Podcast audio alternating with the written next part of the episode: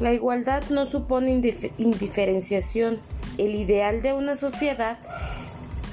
es en aquella que todos y cada uno de los seres humanos realicen plenamente su condición de seres libres, racionales y sociales, pues al realizarse como personas serán diferentes en el desarrollo de sus potencialidades, pero a partir de condiciones similares que le permitan alcanzarlas, sin más limitación que el conjunto social que les impone y salvaguarda el bien común.